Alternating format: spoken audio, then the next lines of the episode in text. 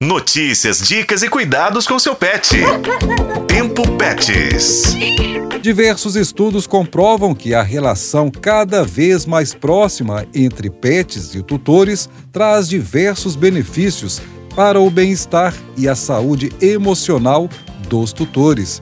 Por outro lado, essa relação também precisa ser equilibrada para que seja saudável para os pets. Por isso eu, Juscelino Ferreira e Daniele Marzano ouvimos um especialista sobre a humanização e a antropomorfização, ou seja, dar características humanas aos pets.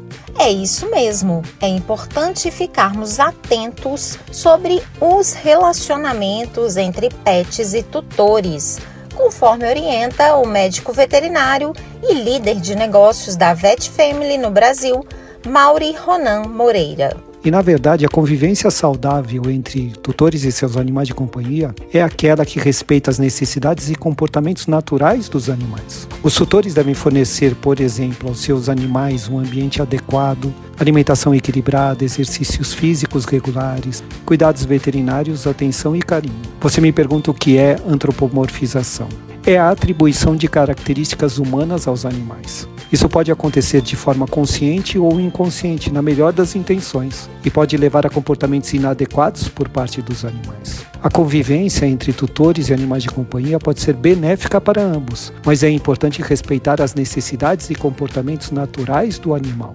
A antropomorfização pode levar a comportamentos inadequados e prejudicar essa relação. Para evitar esse mal, é importante lembrar que os animais são seres sencientes, mas com necessidades e comportamentos diferentes dos humanos. É comum nós, tutores, realmente termos esse comportamento principalmente quando vivemos sozinhos com os animais. O especialista alerta que a humanização pode prejudicar os bichinhos. Sim, pode trazer algum mal aos pets. Por exemplo, animais de estimação precisam de rotinas, precisam de limites para se sentirem seguros e confortáveis. Quando eles são humanizados, eles podem se tornar dependentes dos tutores e apresentar problemas de comportamento como ansiedade, de separação e agressividade.